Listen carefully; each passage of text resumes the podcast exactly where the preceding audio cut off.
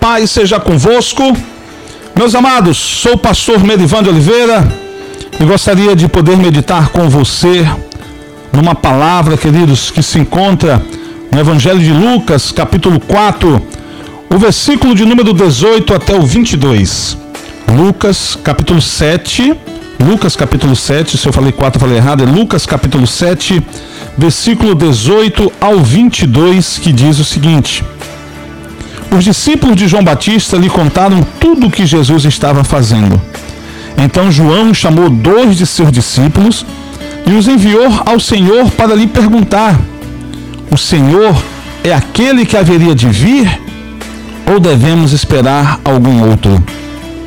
Os dois discípulos de João encontraram Jesus e lhe disseram: João Batista nos enviou para lhe perguntar: O Senhor é aquele que haveria de vir ou devemos esperar algum outro?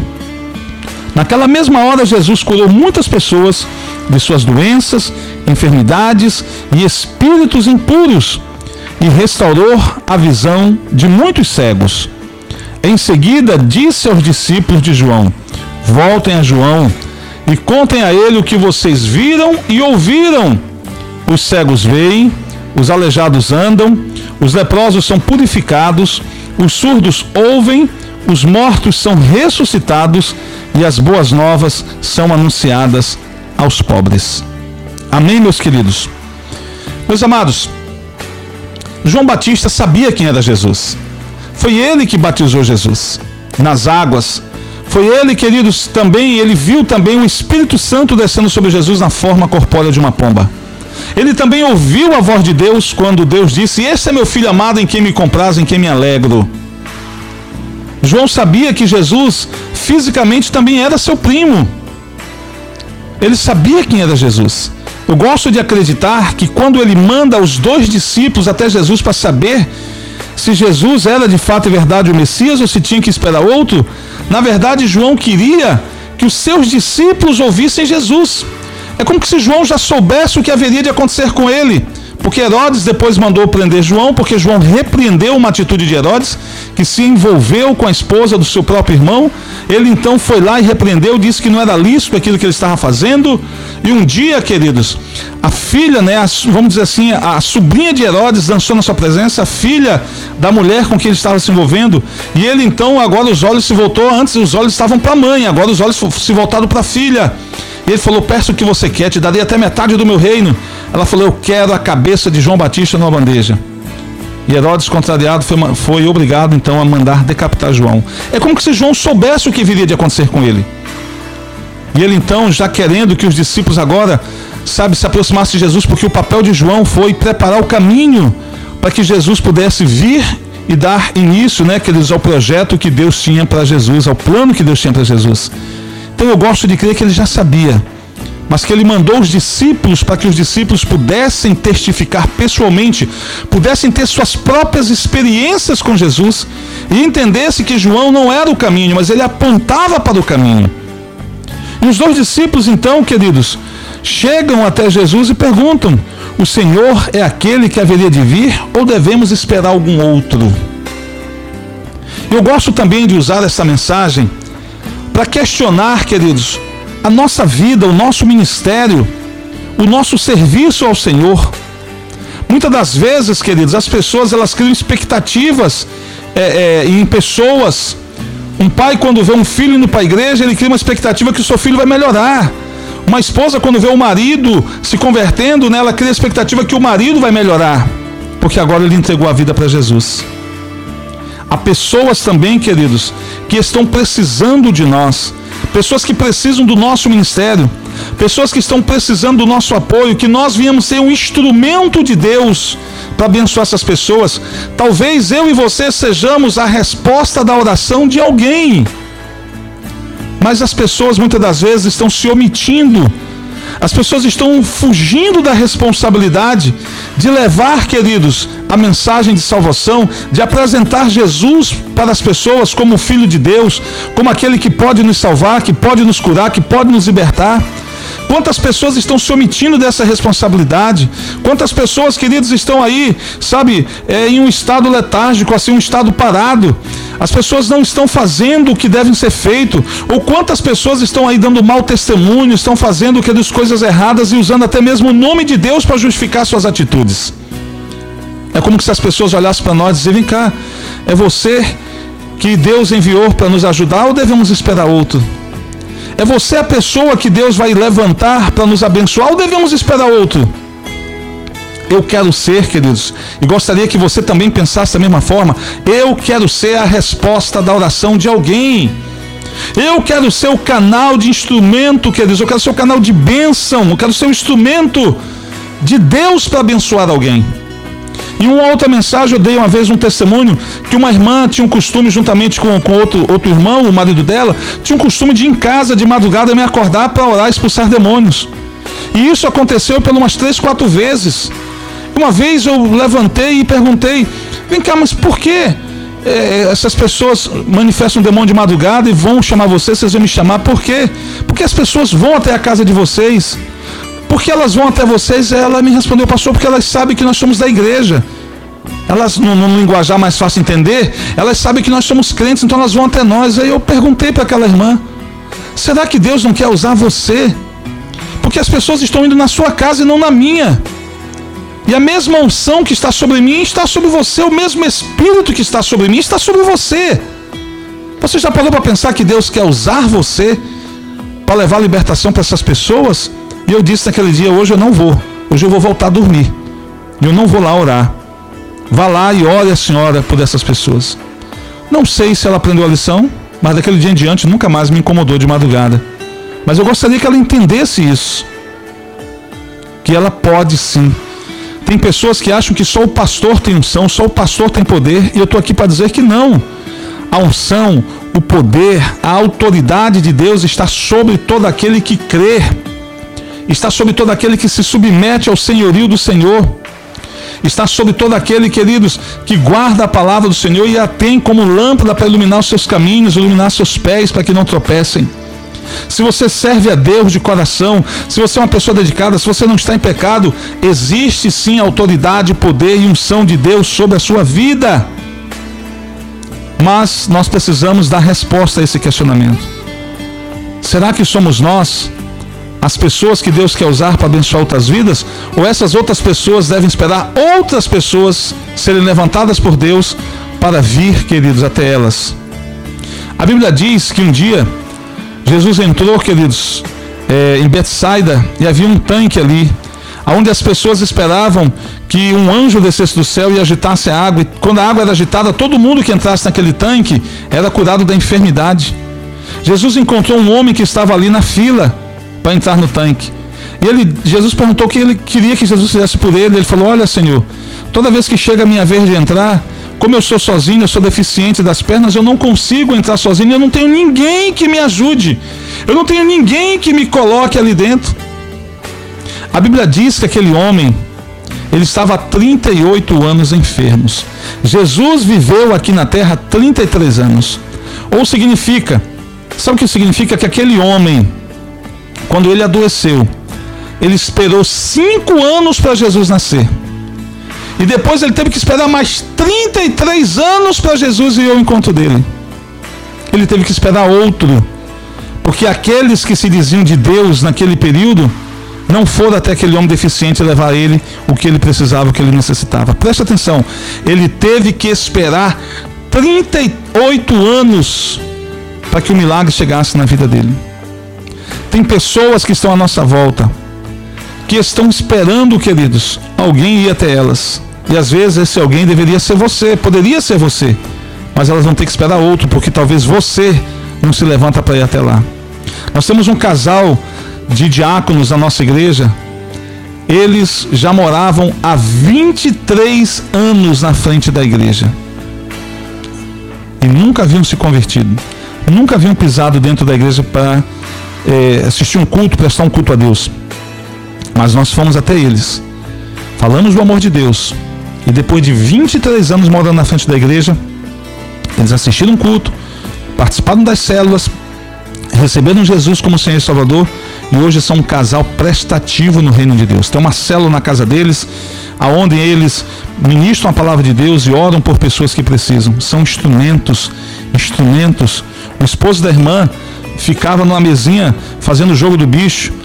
Pastor, o que, que eu faço agora? Eu vivo disso, eu sustento minha família com isso. Eu falei, vamos orar para Deus abrir uma porta. E ele ficou trabalhando naquilo por pouco tempo, porque logo em seguida Deus abriu uma porta. E Deus o abençoou. Ele tinha uma causa na justiça sobre a sua aposentadoria. E graças a Deus, Deus colocou as mãos sobre aquele processo e a causa dele saiu e ele recebe hoje uma boa, mas uma boa aposentadoria. E ele não precisa mais fazer jogo do bicho, até porque ele hoje ele é nova criatura, um diácono na casa de Deus. 23 anos morando de frente da igreja esperando por alguém. Aquele homem deficiente, 38 anos esperou por Jesus. Quanto tempo mais as pessoas ainda vão continuar esperando para receber uma palavra de Deus porque você, você não se levanta e não vai até essas pessoas? Essas pessoas vão ter que esperar outro, porque aqueles que deveriam se levantar para ir até elas não estão indo. Agora olha o que Jesus faz. Quando os discípulos de João chegam até ele e perguntam para ele, João Batista nos enviou para lhe perguntar: o Senhor é aquele que haveria de vir ou devemos esperar algum outro? Jesus poderia muito bem dizer assim: não, voltem para João e digam para ele que eu sou o Messias. Ele não precisa esperar outro, não. O Messias já veio. A promessa já se cumpriu, a profecia já se cumpriu e o Messias hoje habita no meio de nós. Ele poderia ter respondido assim. Mas olha o que Jesus fez. Naquela mesma hora, Jesus curou a vista dos discípulos de João. Jesus curou muitas pessoas de suas doenças, enfermidades e espíritos impuros e restaurou a visão de muitos cegos. Ou seja, Jesus queria que aqueles discípulos, eles mesmos, gerassem a resposta com o que eles estavam vendo. Com, com os milagres que estavam acontecendo diante dos olhos deles, eram para eles chegarem à conclusão de que de fato e verdade Jesus era o Messias a resposta de Jesus não foi dada com palavras, a resposta de Jesus foi dada com ações. E é exatamente isso que o mundo espera da igreja. A igreja precisa dar respostas ao mundo com ações e não com palavras. Com ações de mudanças, de transformação, com ações de bondade. As pessoas questionam muito a igreja que a igreja vive só para arrecadar dinheiro, para enriquecer pastores. Mas eu estou aqui para dizer que nesta cidade de Cametá não existe somente a igreja do Evangelho quadrangular, mas existem outras denominações que têm homens e mulheres de Deus que são verdadeiramente homens e mulheres de Deus, pessoas respeitadas, pessoas de caráter, e que suas igrejas estão fazendo trabalhos sociais belíssimos. Mas nós não precisamos de holofotes porque nós já temos os olhos de Deus sobre nós. Nós não fazemos essas coisas no intuito de agradar homens. Nós fazemos essas coisas no intuito de agradar o nosso Senhor, porque Ele nos pediu para nós fazermos isso. Os discípulos de João viram os milagres. Agora eles poderiam gerar suas próprias opiniões. Eu quero dizer algo para você que nos ouve. Para você quem é Jesus? Você está esperando a vinda de um outro? Infelizmente, os nossos descendentes de Israel, que ainda estão no judaísmo, eles aguardam pela vinda de um outro Messias porque eles não reconhecem Jesus como Messias. Já temos muitos descendentes de judeus, eu sou descendente de judeu. Os meus olhos foram abertos e eu reconheço que Jesus é o Messias que haveria de vir. Ele veio para os seus, mas os seus o rejeitaram. Ele veio para Israel, mas as autoridades religiosas de Israel, não o povo, mas as autoridades religiosas de Israel o rejeitaram. Mas graças a Deus, que por essa rejeição a salvação chegou até nós.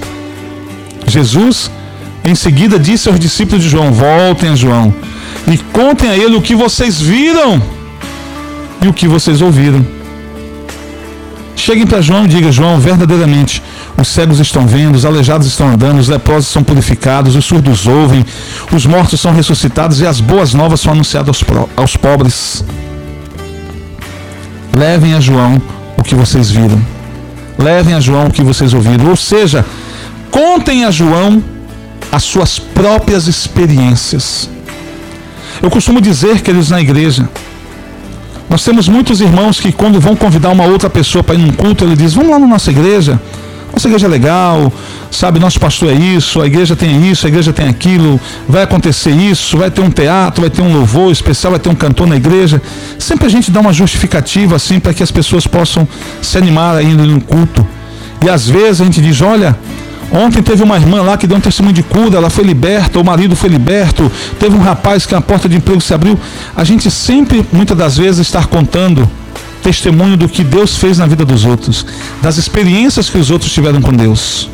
Quando na verdade, Deus gostaria que nós tivéssemos nossas próprias experiências com Ele. E a partir das nossas próprias experiências com Ele, nós o anunciássemos, nós o apresentássemos às pessoas. Às vezes as pessoas me questionam, pastor, por que o senhor repete muito o seu testemunho de que o senhor no passado foi um ladrão, que hoje o senhor é um pastor? Por que o senhor fala muito isso? Muita gente já sabe, isso torna-se até repetitivo. E eu costumo dizer para as pessoas, é porque eu não quero me esquecer de onde Deus me tirou e aonde Deus me colocou. Eu não quero esquecer. Não é somente para que as pessoas saibam de onde Deus me tirou e aonde Deus me colocou mas é para que eu não esqueça. É como a, aliança que a gente usa no dedo, a aliança de casamento.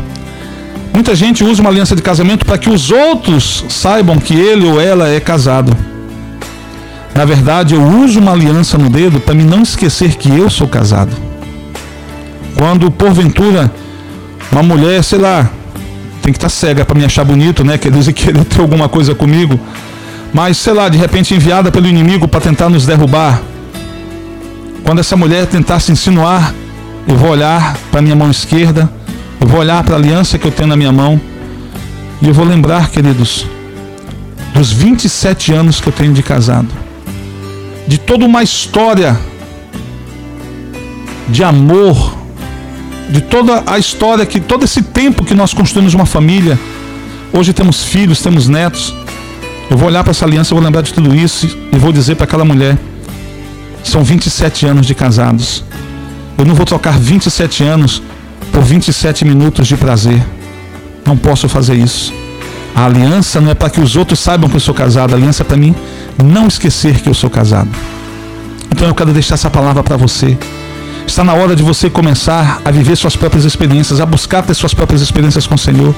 Está na hora de você começar a ter certeza de quem é Jesus e não ir somente pelo que os outros falaram. Ah, o meu pastor me ensinou isso. Tenha você, queridos, essa própria certeza. Jesus, quando, desculpe, Jesus não, Paulo, quando foi na, na vila de Bereia pregar a palavra de Deus, ele terminava de pregar e os bereanos perguntavam para Paulo: Paulo, a tua mensagem foi bacana, foi bonita, mas nos mostra na Bíblia onde está escrito o que você pregou. E isso é zelo. E a Bíblia diz que eles foram mais nobres do que os de Tessalônica porque eles pediam para Paulo mostrar na Bíblia o que estava escrito. Eles queriam aprender e queriam aprender de acordo com a palavra. Eles queriam ter certeza que aquilo que foi ministrado estava de acordo com a palavra. Para que eles não pudessem depois sair propagando uma coisa de que eles não sabiam, não, não conheciam. Eu volto para a pergunta. As pessoas que estão necessitadas, seus vizinhos, seus parentes, seus amigos, é você quem Deus quer enviar até eles para abençoar a vida deles ou eles devem esperar um outro ir no seu lugar? Pense nisso, medite nisso.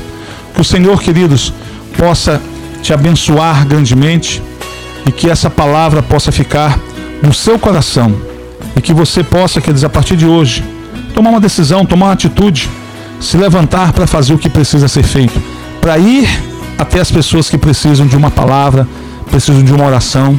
Creia Deus vai te usar grandemente nesse momento e a glória de Deus vai se manifestar naquele lugar, em nome de Jesus. Amém? Que Deus te abençoe e te guarde. Fique com essa palavra para a sua vida no dia de hoje, em nome de Jesus.